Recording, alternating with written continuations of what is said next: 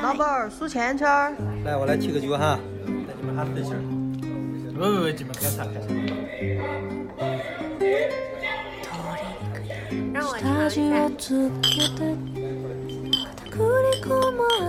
Hello，大家好，欢迎来到这一期的九言九语，我是主播七七，我是叨叨。嗯，这一期节目呢，我想献给我刚刚去世的猫咪乌冬。对。非常意外，因为前阵子因为一些个人的事情要去外地，然后就在我离开的这几天里，我的猫咪忽然去世了，就毫无征兆的忽然离开了我。当时我的心情就是非常的悲痛。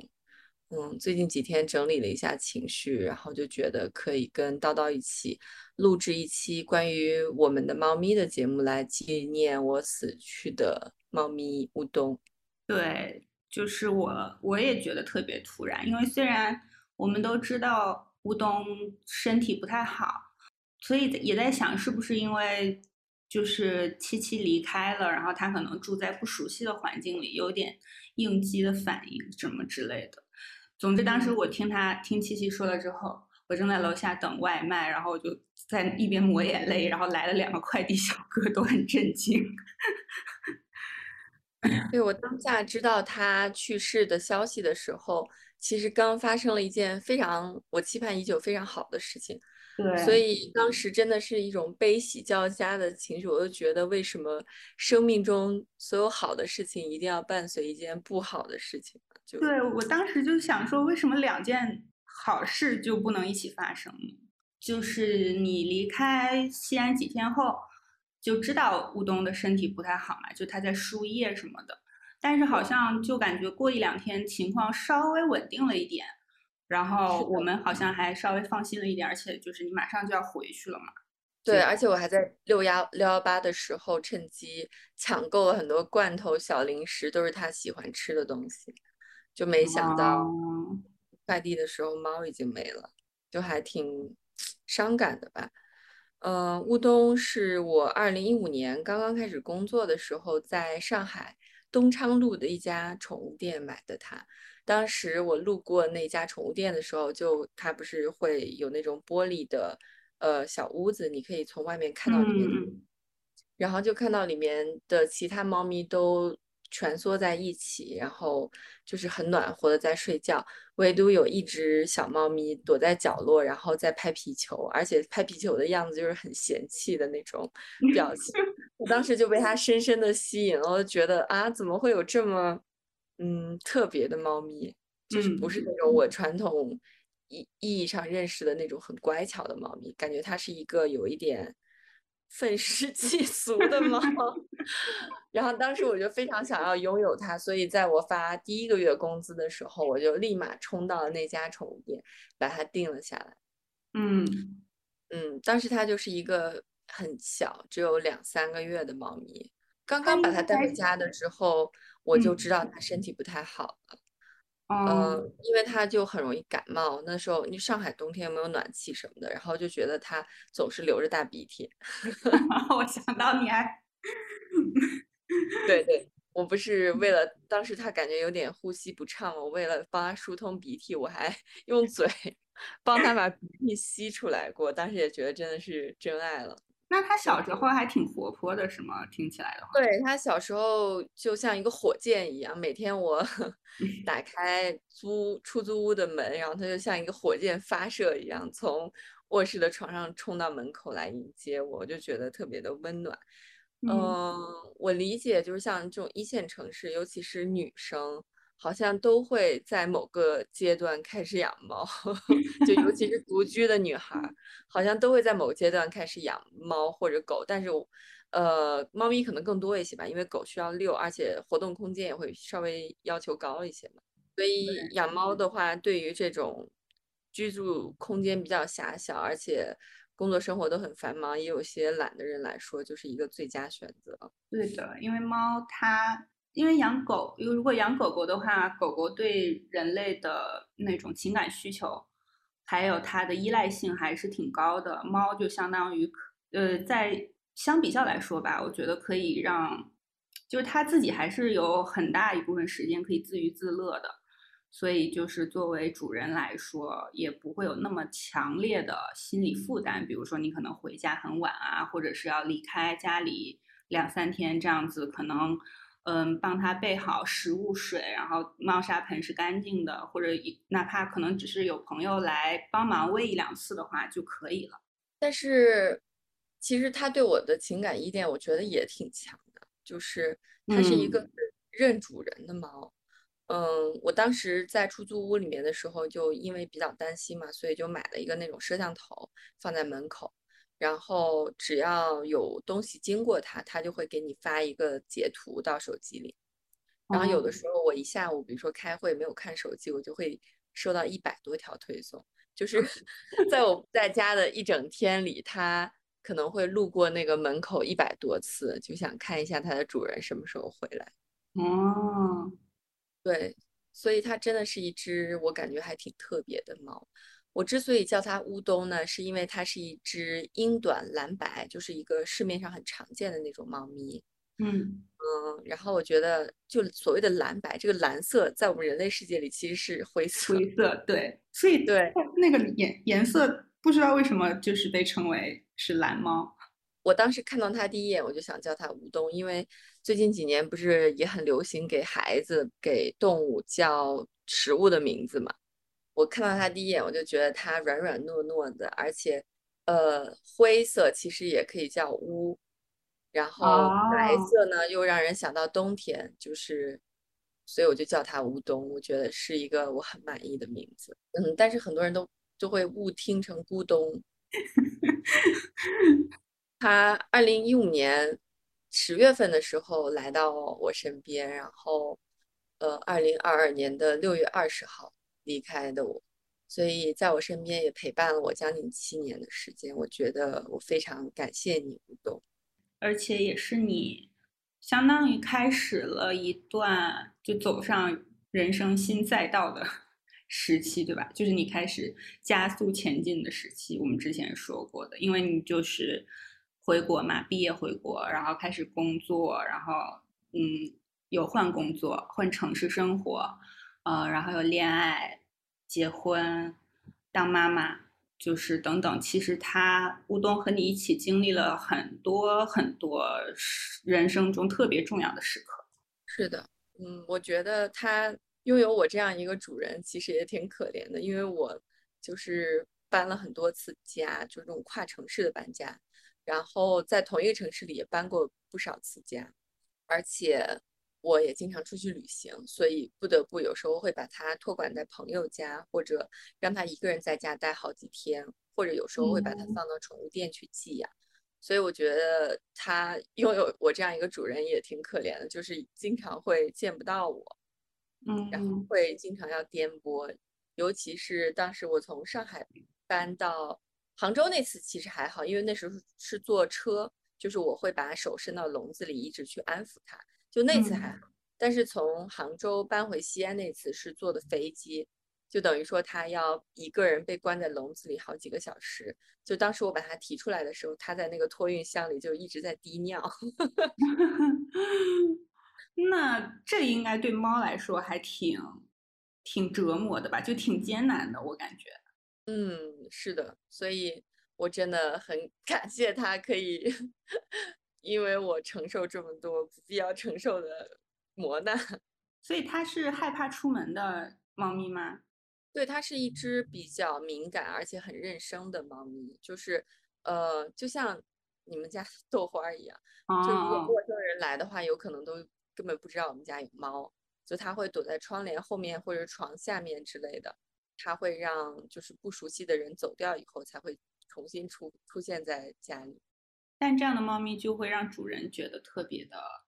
被需要，对吧？因为它就是特别明显的会表现、会表达出在所有的人类当中，我最信任你这样的感觉。对，我觉得在我当年就是独居在上海的时候，它带给我很大的这种精神宽慰，因为当时候就刚进入职场嘛，也也心里有很多的不确定性，而且感情状态也不太好。又没什么钱，所以当时就感觉家里有一个生物在一直等着你，对我来说非常的重要。就是你觉得你每天加班那么辛苦，回去那个破破烂烂的出租屋，并不是一个很悲惨的事情，因为有一个毛茸茸的可爱的小生物就在门口等着你。对我觉得对我当时来说是一件非常重要的事情。对我觉得真的很治愈，就是家里有猫咪，然后就是可以摸摸它那个很好的一张皮毛。我觉得摸它们的时候，如果对于喜欢猫咪的人来说，应该摸它们就是一个特别治愈的过程。对，而且猫咪它天性是比较不爱那么就是贴另外一个生物太近，所以有的时候它忽然宠幸你，比如说跳到你的大腿上，或者在你睡觉的时候靠在你身边，你就会觉得特别的幸福，就感觉被宠幸。我觉得我在在英国的时候，嗯，住宿舍可能还行，就后来自己就是自己出去租房子住，就会觉得房间里只有你一个人和如果有你一个人，然后还有你的猫咪的话，感觉真的挺不一样的，就是会有一种更加鲜活的气息，就让你的房间里。对，而且他很喜欢在暗处或者高处注视着你，你就觉得就觉得不孤单。后来我拥有两只猫了以后，就因为它们会经常 撕逼、会打架，所以就觉得家里就热闹非凡。然后最近几天，因为它已经去世了嘛，就忽然觉得家里空荡荡。对，有的时候，比如说刮风啊，什么时候你听到门在呃轻轻的响，还会在想会不会是乌冬在推门，但其实就只是风。反正七七跟我说了之后，我觉得我都。嗯，就是我感觉可能我们也一直在试图有一个美好的幻想吧。就虽然我们知道它这个多囊肾是吗？肾衰竭，对，它本来就是多囊肾，天天生的多囊肾，就这个是很容易让猫咪，嗯，是会威胁到猫咪生命的一种病。但是我觉得我每每每次我们两个聊天的时候，可能我们都抱有一种幻想，就是可能不一定会这么快就轮到乌冬，毕竟它都活了这么久了。本来就已经是一件很特别的事情了，可能我们也一直心里暗暗希望，可能这个特别会持续很长时间。对，而且猫咪它不像小狗，就是小狗它如果感到痛苦或者不安或者饥饿，它都会通过声音或者动作表达出来。但是猫咪它的忍耐力是非常强的，虽然它很痛苦，但你可能完全感知不到。就他会默默的忍耐。乌冬不是也跟豆花一样，不知道是不是小小母猫会这样啊？就是他们会通过疯狂舔自己的方式来释放一部分压力。对，在我们之前讲猫咪的那一集播客里面，我们都提到，就是我们俩的猫咪都非常喜欢把自己的肚皮舔秃。嗯，我觉得这是它一个。释放压力的方式吧。不过后来就是最近这段时间，他也没有再舔毛了。当时我都已经有点放弃了，因为他每天都会把肚皮舔的，就是流脓。尤其他有时候会喜欢卧在我的电脑上、手机上，然后他起来以后，就上面会有一层结晶。对我当时都真的绝望了。我也试着给他做过衣服，然后也给他那儿包扎过，但他都会想办法把它蹭掉，然后就继续把那儿舔出，就把结好的。伤疤再舔掉，就当时我都真的一度想要放弃了，我觉得可能它最后就会死于，呃，细菌感染之类的吧。但结果忽然有一天它就不舔，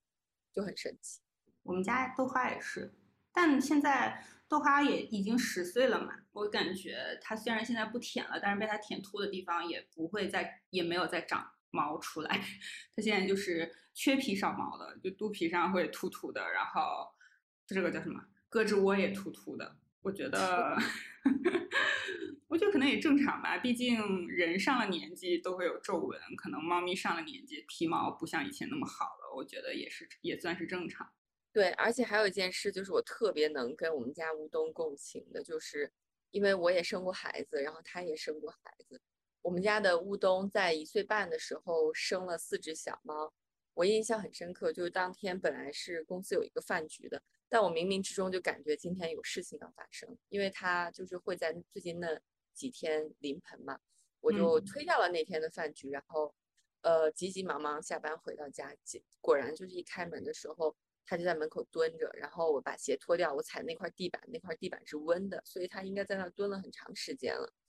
然后他就看到我以后，立马就往呃衣柜的方向去走，然后我就赶紧把之前准备好的纸箱和成人纸尿布，就是铺到那个箱子里，然后把那个箱子放进了衣柜，它立马就跳进去，然后就开始生小猫。哦，就整个过程持续了可能有三四个小时，然后我之前也准备好了那种呃手术那种蓝色的手套，还有什么止血钳，还有碘酒什么，还有各种颜色的绳子，因为他们就说可以用绑绳子的方式，就绑在小猫的脐带上来区分谁先出生谁后出生的嘛。然后当时我就觉得我还挺挺冷静的，就帮他，他其实是一个就。比较聪明的猫咪，因为他们说有的品种猫很笨，就有可能会生出小猫以后不知道给它舔到上面那层胎膜，然后把小猫闷死。结果发现我们家乌冬就很聪明，它知道给每个小猫舔舔掉那个胎毛、胎膜，然后我就把它的脐带剪断，然后绑上那个彩色的线，再把那个小胎盘剪成小碎块喂给乌冬，因为整个生产过程时间太长了嘛，然后它。生完小猫以后就开始哺乳了，而且特别有意思的一点是，因为它是一只蓝白的猫，然后刚当时跟它配种的公猫是一只纯蓝猫，就是纯灰色的猫。嗯。最后生下来小猫就头两只特别大个，而且都是纯灰色的，然后第三只呢就是脑门上有一点白毛，然后第四只就是跟它一样蓝白的，我就感觉像打印机没墨了一样。啊。而且尺寸也是越来越小，就第一只特别大个。然后到最后一只是一只小小的猫咪。嗯，因为我没有经历过，因为我们家豆花是很早就绝育了，就没有打算让它生小猫，所以我也从来没有目睹过家里的猫咪生生产的过程。但是觉得听起来还挺神奇的，就那么小体型的一一只小动物，然后能生出来四只体型更小的小动物，感觉还挺感动的。对，而且当时他生完小猫以后，就是他们有的人会给猫做月子餐，就是会煮什么鲫鱼汤，就下奶吗？特别拟人化。我就只是给它准备了很多猫罐头，因为我觉得它可能会需要很多的水分，要要产奶。然后那天晚上我几乎都没有睡觉，我就一直趴在他那个纸盒里看他给那些小猫喂奶，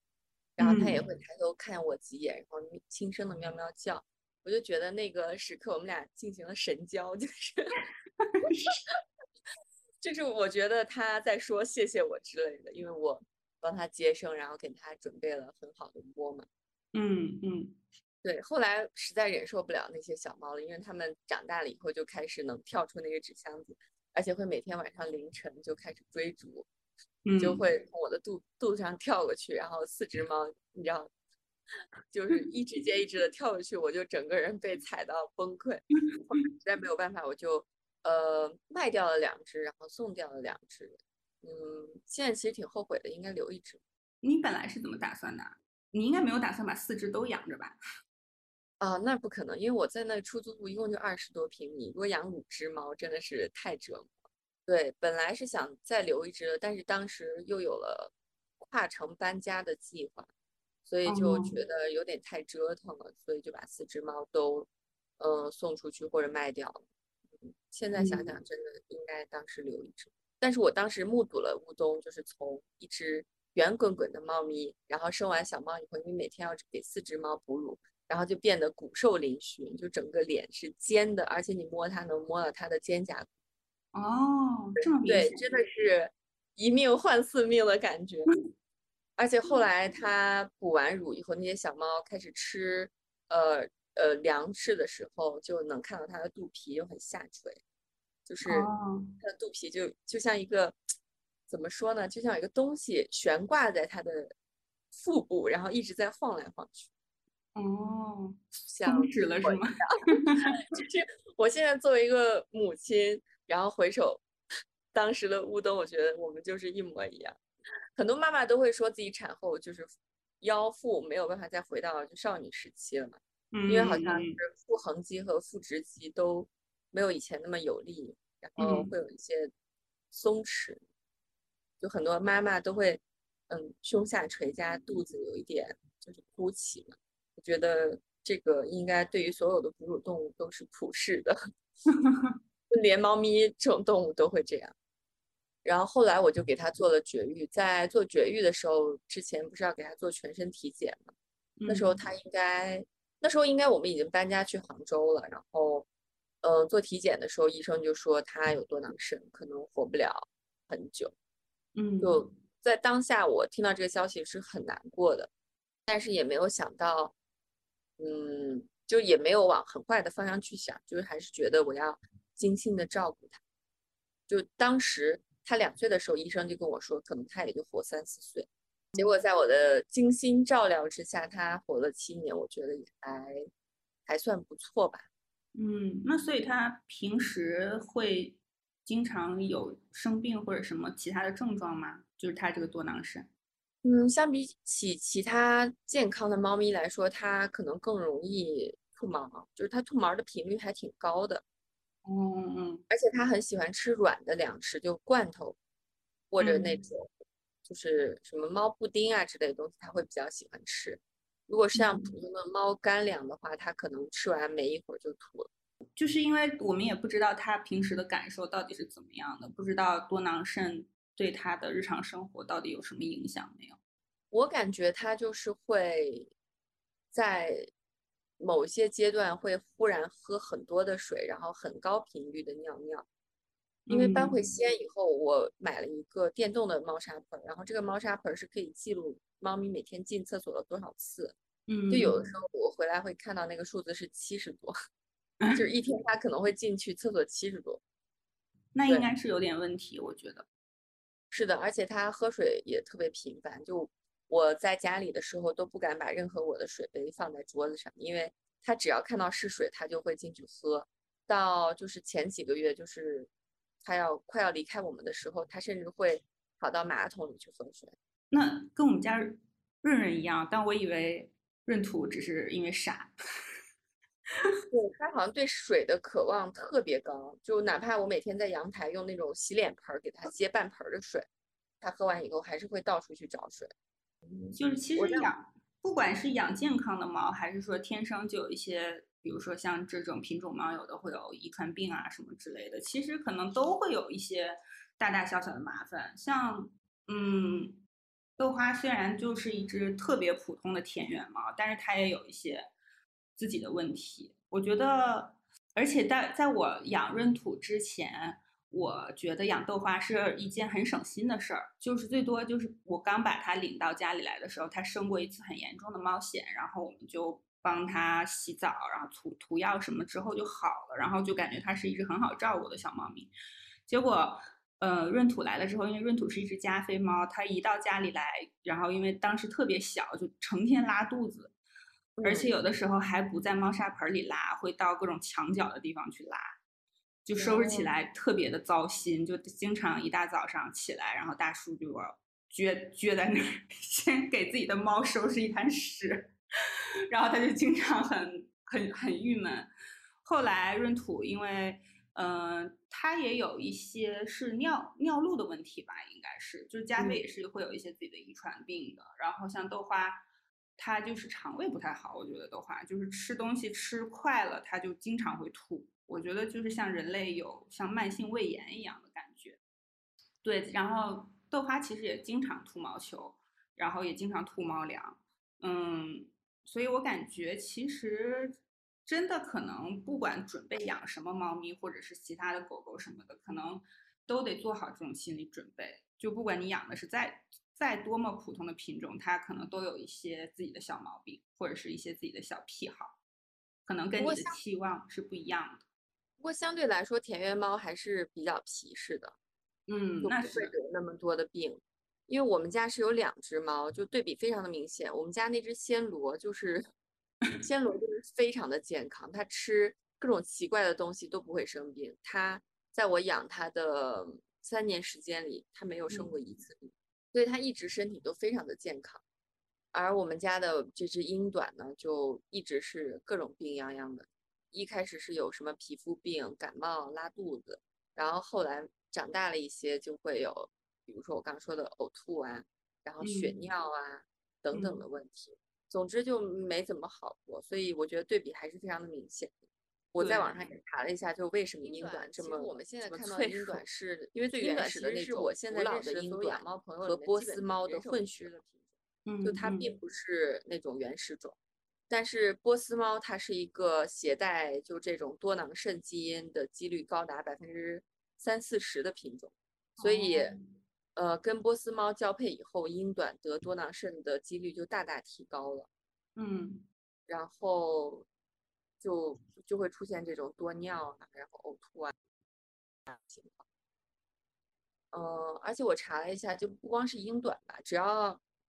就品种猫里面，其实最常见的两种病就是多囊肾和肥厚性心肌炎。然后得多囊肾的品种，其实除了英短以外，还有像什么布偶呀、波斯、加菲、呃金吉拉都非常容易得多囊肾。嗯，然后得了以后，多囊肾现在就是业界一种不治之症，就基本上没什么能做的。多囊肾其实就是说它的肺上两双肺上会长那种囊泡。然后就会影响它的肾功能，最终，嗯，因为你不可能说给猫去做换肾手术啊什么的，然后最后它就就没有办法去正常的排毒，呃，去进行正常代谢，最后就死掉了。我记得最后我离开西安的时候，最后一次抚摸乌冬的时候，我就能明明显的摸到它身上有一个大肿块，就是因为它的多囊肾已经长得太大了，你就能已经通过皮肤摸出来。那确实还挺严重的了，感觉已经也确实可能虽然没有看出来，但是其实他的多囊肾也是发展到一个挺严重的阶段了。对，而且到最后几个月的时候，他尿血其实也挺频繁的，就是会在我们家门口鞋柜的位置定点的尿尿。嗯，我们就买了可能有五六箱厨房纸吧，都快消耗掉了，因为他每天都会在那儿尿，可能六七次、七八次的血尿。就那种粉红色的尿，把我们家那个鞋柜的那个皮都快尿翘起来了。对，七七跟我交流过这个问题。我们本来说，如果后面他他就是因为就工作原因可能离开一阵子的话，就把乌冬放到我家来养。然后他说，乌冬的一一大问题就是会会在猫砂盆以外的地方。尿尿，但是它会定点尿。我说那就已经很不错了，跟我们家加菲就是到处尿的加菲比起来，乌冬已经是很省心的了。我甚至就是已经开始在想，嗯，再买一个电动猫砂盆，然后放在什么地方之类的，就是已经在想这个问题了。因为我觉得如果，嗯，在家里再有一只猫，可能最关键的就是厕所的问题，肯定不能三只猫用一个厕所，肯定要再添一个厕所。至于吃饭什么的，其他的可能都还好。所以养猫的同学要注意了，你如果有，嗯，一只猫，你一般要备，最好是要备两个猫砂盆，然后，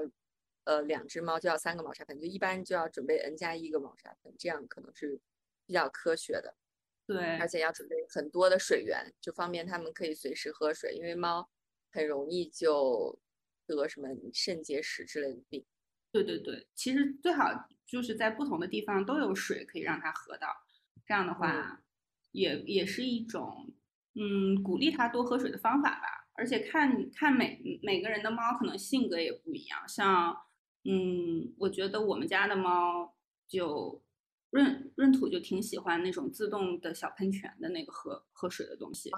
但是它又有点胆小，就是那个东西在喷的时候，它又不敢去喝。他每次都要等那个东西喷完，就是因为我设置的是大概是什么节能模式，他要等喷完了之后才才过去喝。然后豆花好像就无所谓，他还会经常在房间里我放的那个小水碗的那边喝。我买的那个自动喷泉的喝水器好像都没怎么被用过，他们都很嫌弃它，而且那个东西还经常换滤芯嘛。啊，对对对，后来就被闲置了。嗯，在这里想提醒一下想养猫的人士，其实。大家常见的一些品种，多多少少都会有一些，嗯，很常见的遗传病，比如说美短和英短都是非常常见的家养猫嘛。然后美短就会比较容易得肥厚性心肌炎，它其实就是说它那个心脏的肌壁会比较肥厚，导致它的心室很小，所以就会容易突发什么心脏病之类。哦，这样的。然后英短我已经说了，就是除了多囊肾以外，它也很容易得这种心脏病。嗯啊，金吉拉、金吉拉和加菲一样，都是属于脸比较短，所以它就很容易得什么呼吸困难呀，或者是什么口腔问题，还有什么德文卷毛。其实我之前也特别喜欢德文卷毛啊，对后来德文卷毛的疾病更多，就是它常见的病有什么皮肤病、多囊肾，还有什么髋关节发育有问题啊之类的，就是反正德文卷毛的常见病非常。然后布偶也是也也是会有这种多囊肾的问题，而且我朋友养的布偶就特别容易窜稀，他们家也是。布偶是出出了名的，对，就肠胃不好。玻璃胃是吧？对对对。对他们家也买了那种电动猫砂盆，就根本用不了，因为就是你就看那个圆形的猫砂盆，就是那个整个壁上都糊的屎，天呐，很容易拉稀嘛，然后就糊的整个那个 上面全都是，就没有办法。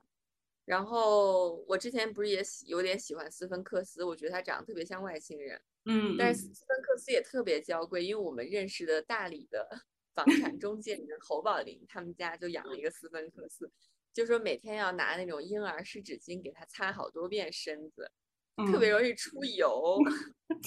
如果你 如果你不给他擦，他就容易得皮肤病。啊！而且如果你比如说一两天没给它擦，它可能卧在那儿起来那儿就黄了。天呐！就斯芬克斯特别容易得皮肤病。我觉得对于这种比较懒的新手小白，或者是。你没有那么多钱给猫天天去看病的话，你最好还是养个田园猫。我觉得相对来说，田园猫是比较比较 耐操的。而且我们家的那只暹罗，我查了一下，就是暹罗它会有异食癖，就是它很喜欢吃没有办法被消化的食物。啊，比如说我们家那只暹罗，就是在我怀孕期间，我有把它送到我妈家寄养了一段时间，然后回来的就把它接回来的时候，它就。不吃不喝了两三天，我还在想它是怎么了。结果有一天，就是它正在沙发上蹲着，我就看它忽然就想呕吐，因为它很少会吐毛。嗯，结果它就吐出了大概二三十根皮筋儿，就绑头发的那种皮筋儿，里面还掺杂着猫粮和猫毛，就特别恶心，黑色的一大长串东西，你知道吗？然后吐完以后它就好了，整个人就好了。所以在我们家，我只用那种大长发圈，就是那种特别粗的，它咽不下去的那种发圈。我基本很少会用那种细细的皮筋儿，因为它看见了，它就会双眼放光，就想把它吞下去。哦，所以想养养暹罗的人，我觉得暹罗还是一个非常好的家养品种。有两个要注意的点，一个是不要让它吃这种，呃，小的没有办法 消化的东西，有可能会窒息。另外一个就是，如果你养暹罗，你就只养一只猫，你不要养两只猫，因为我觉得暹罗是一个非常容易妒忌心很强的品种。哦，就只想做家里唯一的宝贝。嗯，对，比如说我们家那只英短蹭了我腿两回，那个暹罗就得蹭三回，就是 莫名其妙的好胜心。以我的经验来看，我觉得加菲也挺难养。嗯，就是像刚才七七说的这些毛病，首先加菲就是非常容易得皮肤病。嗯，我们家的猫就是一直有皮肤病，然后。到到现在已经九岁了，也没有好过，就基本上打从它出生下来就没太好过。可能小的时候还稍微健康一点，抵抗力还有整个免免疫系统就是还是稍微正常一点。然后只是每年在一些季节它会有很多皮屑，然后会非常痒。但是现在随着年纪的增长，就是我刚才说的皮毛越来越不好了，它就是一年四季都会有结痂呀。然后会把自己舔出血啊，等等什么之类的。而且加我们家的加菲猫特别喜欢吃，嗯，透明胶带和和那个，还有那个就是塑料，反正就是塑料。然后透明胶带就是有胶的那个东西，所以每次就是嗯拆快递，就是都要把那个就快递上面的那个胶带赶快收好。还有比如说，如果用了一次性筷子，那个筷子的包装纸一定要马上收好。太操心了。对他，我记得有一次他，我就眼看着他在那吃那种就是最简单的那种方便筷子的那种包装纸，然后他都吃进一半了，我就硬从他的嘴里把它拽出来。好恶心。对我今天就录这期节目的时候，我回想起吴东，我觉得他带给我了好多好多的欢乐和安慰吧。就我现在想起，就见他的最后一面，我觉得还是很伤感的。嗯，就当时那一天，我刚办完了我，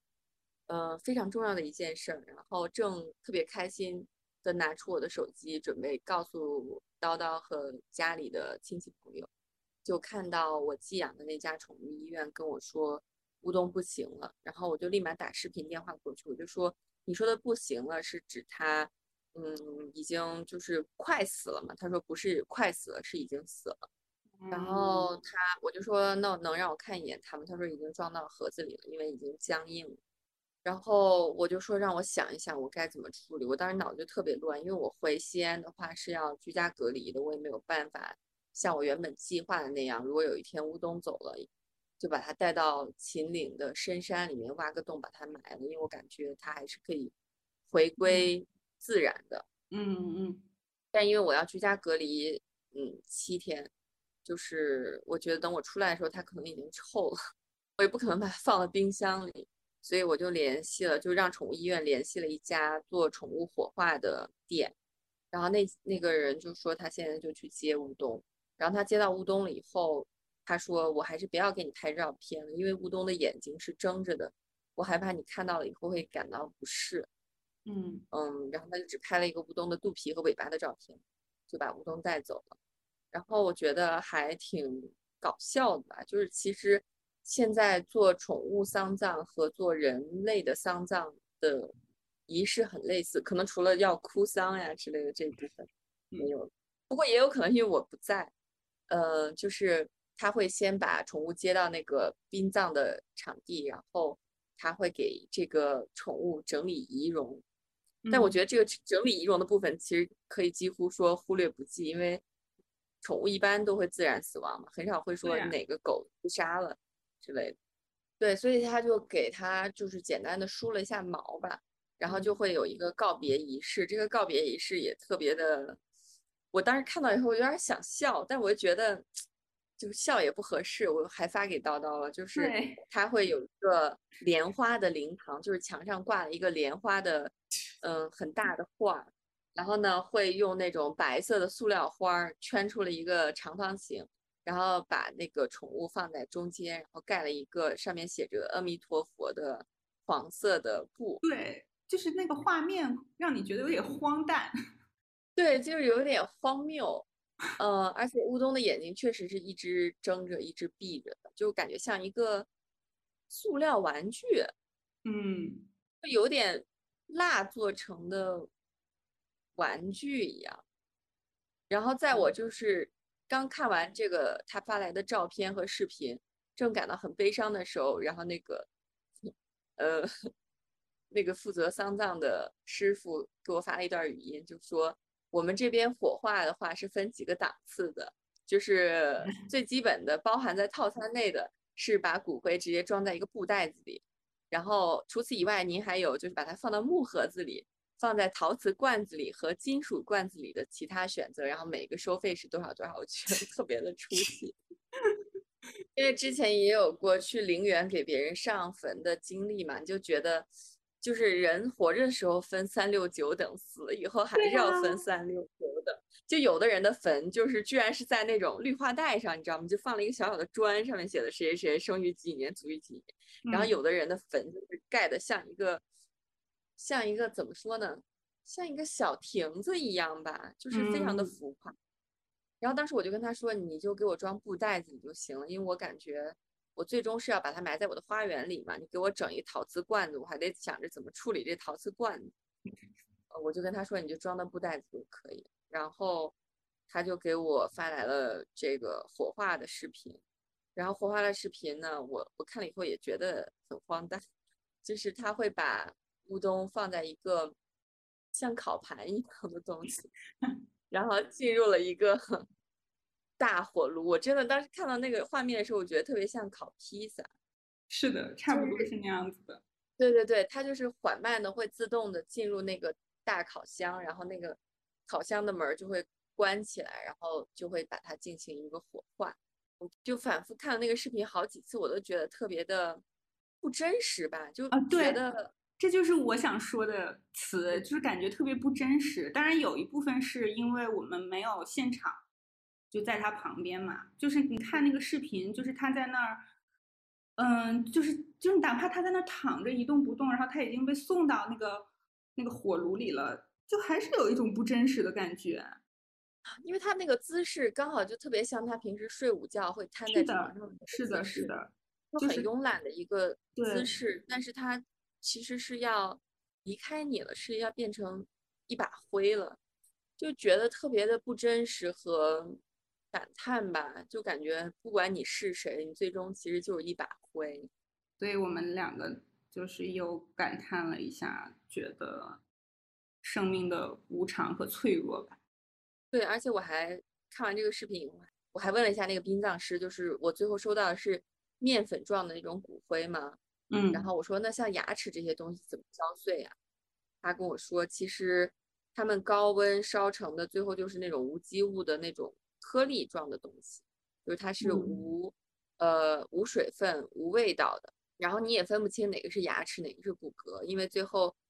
就是它就会变成了一滩颗粒状，然后他们会处理一下，处理成更碎的那种颗粒，方便装到容器里。然后我说，那电视剧里面那种面粉一样的骨灰呢？他说那种就是电视剧里面用的道具，它可能就是面粉，它不是真的骨灰。好吧，对，这是我对吴东最后的一个疑问吧，就是它是面粉还是颗粒？我想着等我隔离结束之后，我就去把它。接回来，然后埋在埋在我的花池里，然后去滋养我的绣球吧。这样以后每年我看到我的绣球的时候，我就像看到乌冬一样。对，我觉得这也算是，这也是这也是回归自然的一种方式吧，就和你之前想的也差不多。其实，对。然后这几天就每天在家里都觉得很失落嘛，因为我睡觉的时候，平时它都会在我我的。床头会有一定的宽度，所以它平时会卧在我的床头上，然后我每天睁眼第一眼就可以看到它在俯视我。嗯，然后最近几天睡觉就就看不到它，而且以前每天都要给它擦尿嘛，就是我觉得虽然很繁琐，但是还是会感觉就感觉像是生命的一种确定性。但是现在我的这种确定性就没有，就觉得非常的失落吧。然后我今天就在想，人为什么要养宠物呢？我我自己应该是就是贪恋有他陪伴的这种感觉吧。我自己的感受就是，我觉得人还是非常需要有牵绊的。嗯，就不管这个牵绊是你的宠物，还是你的孩子，或者是宗教，或者是你的某个革命理想，总归你你一定是要有一个。嗯，牵绊和你的意念在的，就如果有一天这个世界上所有人都跟你无关了，然后你也没有任何的意义感，那可能你就像死了一样吧。那样的话，就是像，嗯，就是像心里感觉需要有一个定位桩一样的，就能把你一些很飘飘飘忽忽的东西拴住。我觉得，对于像我和七七来说，我觉得我们的猫都是很重要的。就是确实像你说的一样，我觉得也是，就是会想到会有一种确定性，不管是回家之后你的新换的床单上有一滩呕吐物，还是你的浴缸里被拉了一坨屎，这些都是我生活中的 确定性。我知道这些东西就是会发生，而且反反复复的发生。而且我每次看到他就慵懒的躺在那边晒太阳、睡觉，瘫成一团的时候，我就觉得非常的放松。因为我的生活其实强度还比较高嘛，工作也很繁忙，而且有很多的琐碎的事要处理，我就很羡慕他可以一天睡十几个小时这种状态。是的，就相当于那种节食的人去看吃播一样，就是你会觉得，你看别人吃到了，你就是已经你也享受到了一样。就我看到他那个状态的时候，我就觉得我也非常的放松。我也是工作，因因为。反正我的写字台就在我的床旁边，然后我一般可能工作累了，就会床上一般都会有至少一只猫，我就会把脸埋到它们的毛里吸一下。然后虽然我有的时候跟自己说，就是它正在好好的睡觉，我这样其实就是把它弄醒，就是换位思考一下，如果你在白天睡觉的时候，就老有人没事去摸你一下呀，去蹭一下什么的，其实我感觉还挺烦的。但是，但是就是确确实可能，嗯，我经常会去吸一下我的猫，然后放松一下。而且你会能很明显的感觉到那你的猫的皮毛就是你们家里的那个味道。就如果因为我觉得我的的鼻子还挺好使的，就感觉很明显，就是比如说是我的床上的味道，或者是我们家沙发的味道，就是特别明显。而且我觉得养宠物其实就是在你谈恋爱还没有结婚的时候，也是一个很好的试金石，你就可以看到你的伴侣他到底是不是一个有责任感、有爱心的人。对，如果比如说他每次来到你家，你的宠物很反感他，或者他对你的宠物也很不友好，我觉得这个时候你就可以跟他分手。因为他肯定不会是一个好的父亲或者母亲，对，而且会。假如你想要孩子的话，就算你不想要孩子，感觉就是会对这个人的，嗯，怎么说呢？就是爱，就是对他的善良程度会有点质疑，就是会，我不觉得说对一个小动物特别冷血、冷酷，或者是总是很嫌弃的这样的人。就是我甚至会对他是不是会是一个合适的人类伴侣这件事情也产生有点怀疑。至少对于我来说，在这在在这件事情上的理解相似是很重要的吧。而且我现在有了小朋友以后，我就觉得，嗯，从小有一个宠物陪伴他长大是一个很好的事情。就第一，它可以，因为宠物的生命都很短暂嘛，它知道。生命的逝去，在在它很年龄很小的时候就知道生命是有限的，是是可能会结束的，对它来说是很重要的一件事。而且它也会学着去照顾这些动物，然后知道要对它们温柔。我觉得这也是一个很好的一堂人生课程。像我女儿，她就很喜欢我的两只猫咪，她每天早上起来就会跟他们打招呼，然后会摸摸它们，跟他们一起玩。然后有的时候，因为它现在还在一个不知轻重的年纪嘛，有的时候，比如说会拽一下猫咪的尾巴呀，或者是就是打了一下那个猫，然后猫可能有点生气，我就会跟她说，你这样做是不对的。所以我觉得，嗯，让它可以对别的就比它更弱小的生命有感知，也是一个很好的一件事。对，这样就不会成为有的院子里，因为我们我们家住的院子。就是有很多猫咪，然后之前救的一只小猫咪，就是可能刚出生不到一个月吧，然后就有几个小朋友就很不知轻重的把小猫提起来，然后扔到地上，所以就我当时好生气，然后发现这件事情的阿姨也特别生气，然后我就在楼上听到阿姨在教训那几个小朋友，然后我就赶快跑到楼下去。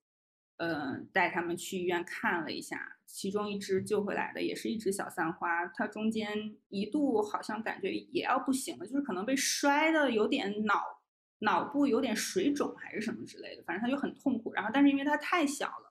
嗯，就医生很难做什么，就只给他打了一点点点药，就给了我一点一个小针管放了一点药，然后说就看他自己的造化了，就看它能不能坚持过来。但就这个小猫咪还挺成功的，就是后来它也很健康的长大了。然后有一个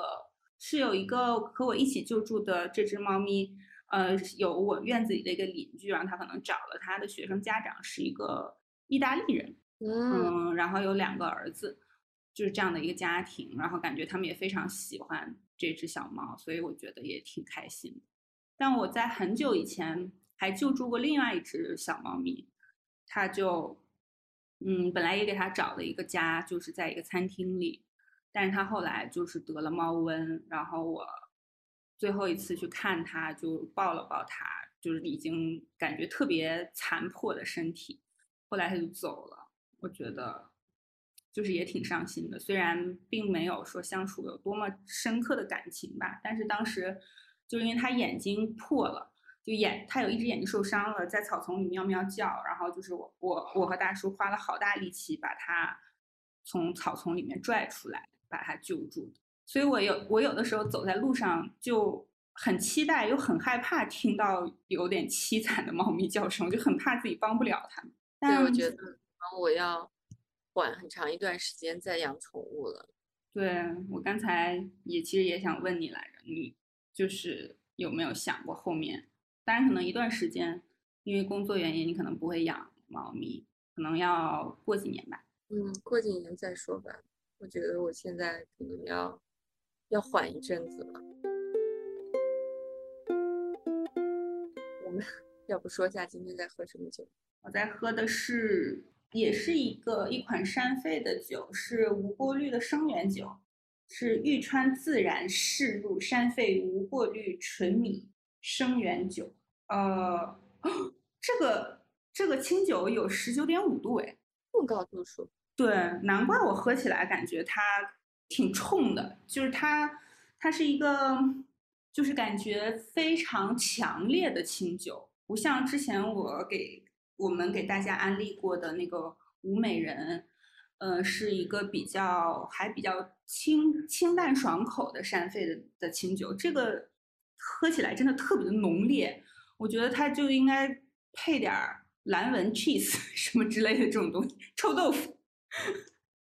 就感觉跟这种东西应该比较配，呃，然后就是非常的浓郁，呃，但我是在企，我也是在企鹅市集买的这个，然后他说如果加热用，如果加热喝的话，味道还会有一些其他的变化，然后他推荐可以吃，可以这个酒比较适合配牛肉、烧鸟、炸鸡，就也能听出来是比较浓、味道浓厚的一些菜，嗯。我今天在喝的一款啤酒叫稳泰光子浑浊啤酒，呃，它来自美国，我觉得它还挺易饮的吧，就是虽然有比较重的酒花味儿，但是你不会觉得太冲，就是它的苦味儿和它的那种水果味儿就比较平衡，我觉得还挺易饮的，我推荐大家购买，虽然有点小贵。对，有的时候真的进口的。进口的精酿会贵到让我怀疑人生哦，这款应该还好，没有贵到怀疑人生，就是小贵。嗯，那还行希望疫情不要再封锁我们的啤酒进口渠道。对，不然我们就要像美国当年禁酒令时期一样，就通过各种小的渠道去买对，太难了。好吧，今天因为聊了一个让我们都有点伤感的话题。我不知道我们两个是不是都听起来有气无力的，应该也还好吧，因为毕竟我们也讲，我们也讲了很多和猫咪在一起的很快乐的事情。嗯，我觉得这是一件你肯定不会后悔的经历吧，就是作为养过宠物的人，因为毕竟它带给了你那么那么多东西。就像我翻开手机，就是作为没有当妈妈的女性，我翻开手机，基本上发现就是照片里就肯定是我的猫是最多的，就你每天就是会。变着法儿的拍，怎么拍都觉得自己的猫最可爱。是，我觉得可以去爱一个人或者一个动物，都是很幸福的一件事，比甚至比被爱更让自己感到幸福。所以我觉得，希望大家都可以年纪轻轻有猫有狗，对，对，都可以有一个让你感到快乐的寄托吧。好吧，谢谢大家，谢谢大家收听这期节目，那我们下次再见啦，拜拜。